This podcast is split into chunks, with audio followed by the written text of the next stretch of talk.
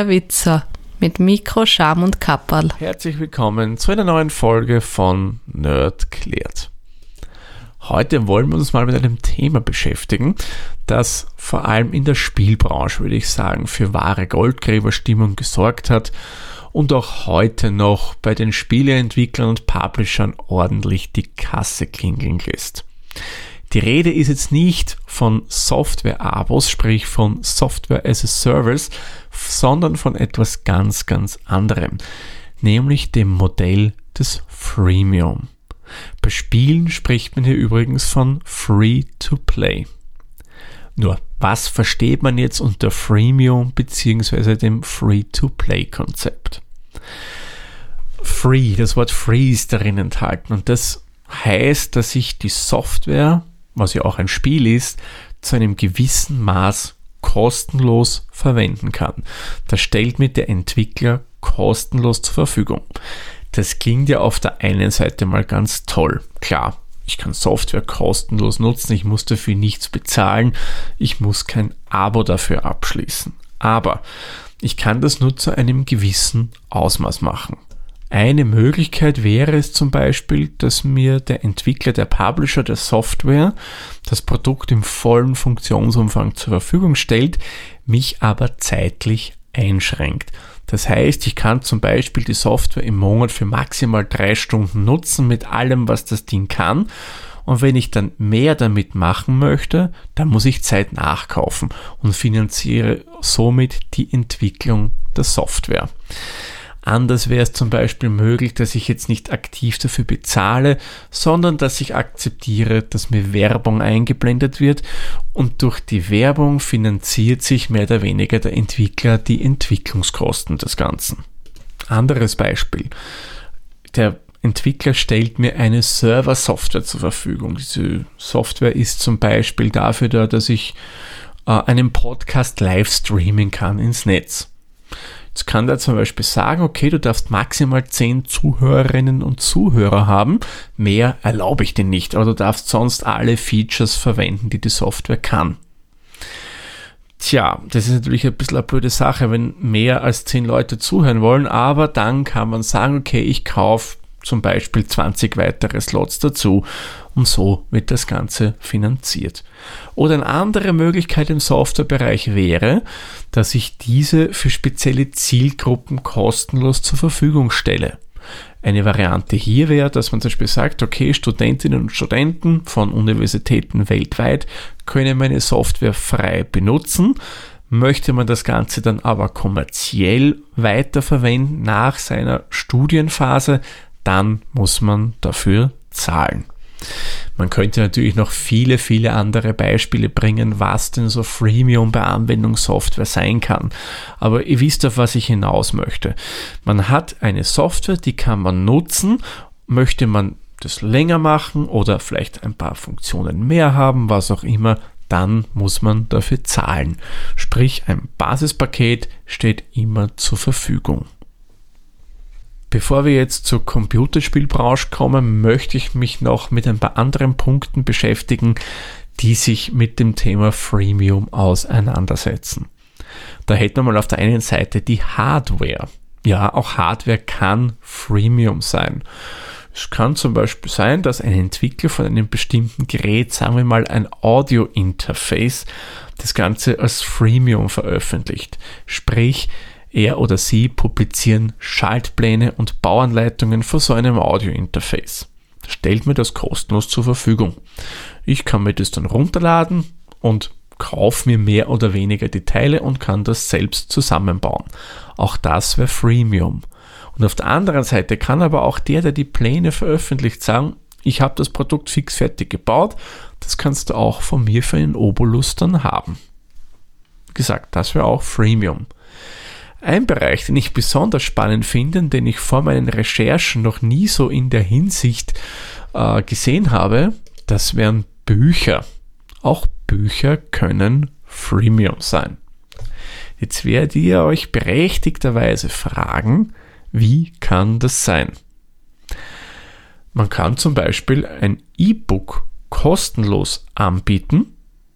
Das kann sich jeder runterladen Aber ich kann das gedruckte Buch quasi als Premium-Produkt vermarkten mit Hardcover, ein gebundenes Buch, sprich mit einem schönen Cover, vielleicht ein Bildchen drin, irgendeinem Vorwort oder was auch immer, was der Autor halt dann mehr anbieten möchte, das biete ich dann so zum Kauf an. Das wäre auch ein Beispiel von Freemium. Und da hätte ich übrigens auch gleich eine Empfehlung für euch. Und zwar das Buch Little Brother von Cory Doctorow. Little Brother, nur ganz kurz, ist ein dystopisches Buch, das sich so, und ich finde, das passt gerade in unsere jetzige Zeit sehr, sehr gut rein, unabhängig jetzt von äh, unserer aktuellen Pandemie und den Regelungen der diversesten Staaten. Generell, weil es einfach in unsere Zeit jetzt reinpasst. In dem Buch geht es um die Überwachung der Bevölkerung, was Staaten machen und so weiter und so fort aus der Sicht von Jugendlichen. Kann ich wirklich nur jedem empfehlen, ist kostenlos als E-Book, kann es aber auch, wenn ich es lieber so haben möchte, kaufen. Und es gibt übrigens auch das E-Book in Deutsch, also wer nicht so gern englische Bücher liest, kann das auch gerne in Deutsch herunterladen.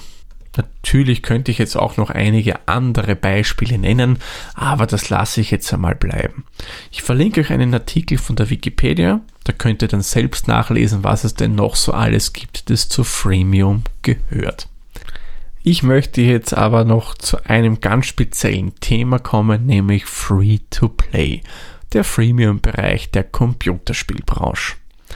Und die möchte ich nämlich speziell hervorheben, weil hier wird zwar von manchen Titeln Freemium oder Free-to-Play wirklich gut gelebt, aber von vielen wird das einfach massiv ausgenutzt. Wieso und warum, das erzähle ich euch gleich.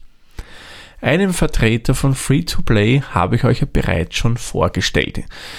Nicht in dieser Folge, schon in einer vergangenen eigenen Folge von Nerdclared, nämlich den Titel Fortnite. Der wird ja vom Entwickler kostenlos zur Verfügung gestellt. Ich kann aber mit Echtgeld mir entweder einen Spielepass kaufen, dass ich hier bei Events teilnehmen kann oder ich kann meinen Figuren anderes Gewand kaufen und so weiter und so fort finde ich, ist ein guter Ansatz. Hat aber auch ein gewisses Problem. Denn bei solchen Titeln wird gern auf sogenannte Mikrotransaktionen gesetzt. Das heißt, der Spieler, die Spielerin bezahlt nur einen eher kleinen Betrag, zum Beispiel 99 Euro Cent für etwas. Dafür bekommt dann bei dem Titel eine neue Sonnenbrille. Ja, und wenn es ein paar neue Stiefel haben will, die irgendwie ganz cool aussehen, bezahlt man wieder 99 Cent. Bei, bei dem Betrag, wenn man sich ehrlich ist, denkt man sich nicht viel dabei. Ja, und über die Zeit hinweg kommt dann durchaus ein ganz schönes Sümmchen zusammen, weil immer wieder 99 Cent und das schon etliche Male ausgegeben, ja, kommt unterm Strich dann auf einen durchaus respektablen Betrag. Dieses Konzept möchte ich jetzt aber ehrlich gesagt nicht unter Anführungszeichen anprangern. Man klaro, bei dem kleinen Betrag überlegt man nicht lange und wie ich schon vorher erklärt habe, das summiert sich dann, aber ich als Spieler erkaufe mir dadurch keinen Wettbewerbsvorteil den anderen gegenüber, die nichts dafür bezahlen möchten. Eine, die ich noch nicht unbedingt Pay-to-Win zurechnen würde, aber eine Free-to-Play-Variante im Spielbereich wäre zum Beispiel folgende. Ein Strategiespiel, bei dem kann ich mir drei Ressourcen erwirtschaften. Sagen wir mal Gold, irgendein Elixier und vielleicht noch irgendeinen anderen dritten Rohstoff. Die bekomme ich kostenlos. Die kann ich entweder durch Angriffe auf andere Lager oder Dörfer mir holen oder durch Abbau in Form von Minen. Das dauert eine gewisse Zeit, bis ich hier angesammelt habe. Oder ich baue Einheiten und das dauert auch eine Zeit, bis ich das habe. Mit fortschrittlicher Spieldauer dauert es dann immer länger und länger. Das freut natürlich die wenigsten Spieler und so haben die Entwickler von solchen Spielen die Idee, eine vierte Ressource in das Ganze einzubauen. Nennen wir das mal Diamanten oder Juwelen und die kann ich dann mit Echtgeld kaufen. Sprich, ich zahle jetzt 10 Euro ein und bekomme im Gegenwert dafür 100 von diesen Juwelen. Und mit diesen Juwelen kann ich dann mir die anderen drei Ressourcen kaufen, ich kann den Abbau beschleunigen oder ich kann auch die Ausbildung meiner Einheiten etc. Äh, dramatisch beschleunigen. An sich, jetzt finde ich ein relativ gutes Konzept. Wer nicht dafür zahlen will, muss warten und wer schneller haben will, der zahlt dafür. Ist noch nicht Pay to Win, weil ich verschaffe mir jetzt anderen Spielen gegenüber keinen wesentlichen Vorteil. Und jetzt möchte ich mal kurz ein Konzept vorstellen, das auch Free-to-Play ist, aber eindeutig dem, was ich eher anprangere, Pay-to-Win zugehörig ist. Findet gerne seinen Einsatz bei sogenannten Sammelkartenspielen. Wer das jetzt nicht kennt, ganz, ganz kurze Erklärung. Sammelkartenspiele sind Kartenspiele, wo ich über den Spielverlauf Karten sammeln kann daher auch der Name. Diese Karten haben spezielle Werte, spezielle Angriffspunkte oder Verteidigungspunkte oder sonstige Sachen, damit ich einfach gegen einen anderen Spieler oder Spielerin spielen kann. Und bei den Spielen ist es dann so, wenn ich immer wieder mal was gewinne, bekomme, sammle ich Karten ein, ich bekomme welche, die häufiger zu finden sind, ich bekomme seltene Karten und so weiter und so fort an sich nicht so schlecht. Ich kann bei diesen Spielen auch Kartenpakete kaufen. Das finde ich auch nichts Schlechtes daran. Da bekomme ich dann auch Karten, die ich mir so zum Beispiel kostenlos erspielen könnte. Aber dann kommt es natürlich immer wieder mal vor, dass in den bezahlten Karten auch besonders starke Karten drin sind, die irgendwie sehr viel Angriffspunkte haben oder was auch immer und somit mir einen spielerischen Vorteil verschaffen. Und wenn ich mit diesen Karten dann gegen einen Spieler spiele, der nichts dafür bezahlt hat, habe ich einen riesen Vorteil gegenüber und gewinne gern. Man sagt dann auch solchen Spielen gerne mal nach. Man, ich kann es jetzt nicht beweisen, ich kann jetzt nur das sagen, was man so im Internet, wenn man ein bisschen rumsucht, findet, dass die Spiele suchen also die Algorithmen, die dahinter stehen, die mir Gegner suchen, das gerne mal so machen, dass ich zum Beispiel jetzt drei Spieler als Gegner bekomme, die mir ebenbürtig sind, wo ich gewinne. Und beim vierten bekomme ich einen massiv überlegenen Spieler, der so starke Karten hat, dass ich unmöglich gewinnen kann. Und so ist man indirekt ein bisschen dazu gezwungen, sich was zu kaufen, um mehr oder weniger auch den noch zu schlagen. Also die setzen das gezielt ein, dass ich einen Kauf tätige. Das ist meines Erachtens jetzt nicht unbedingt die feine Art, wie man Free-to-Play auslegen kann. Denn auf diese Art und Weise bringe ich meinen Spieler immer wieder dazu, Geld in das Ganze einzuwerfen für ein vielleicht nicht so grandioses Spiel und investiere in Summe dann 100 Euro und mehr. Es gibt ja genügend Beispiele von Leuten, die wirklich über tausende Euro reingesteckt haben und zahle ein Vielfaches von dem, was zum Beispiel ein toller Titel für eine Nintendo Switch oder eine Sony PlayStation oder eine Microsoft Xbox wäre, wo ich für einen Vollpreistitel Hausnummer 60 bis 70 Euro bezahle und hier wirklich ein tolles Spielerlebnis dafür bekomme. Also ihr seht auf was ich hinaus will. Es gibt eben bei Freemium oder Free-to-Play vor allem Konzepte, die das, ich sage mal, ausnutzen und so den Spieler das Geld aus der Tasche ziehen. Aber wie gesagt, es gibt natürlich auch genügend wirklich positive Beispiele, die Free-to-Play, ich sage einmal, in einer vertretbaren Version machen. Man kann zu dem Konzept natürlich stehen, wie man möchte würde sagen, kommen wir mal noch kurz zu einer Zusammenfassung. Freemium, was versteht man darunter? Freemium ist das Anbieten von Software, die teilkostenlos ist. Ich kann es zum Beispiel für einen beschränkten Zeitraum in vollem Umfang nutzen und kann mir dann mehr Zeit dazu kaufen, damit ich die Software weiterverwenden kann.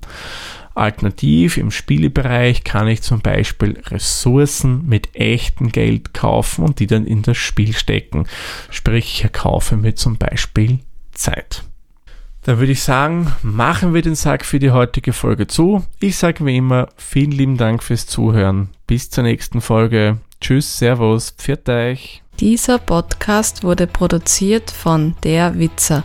Nähere Informationen zur aktuellen Folge sowie weitere Podcasts findest du unter der-witzer.at.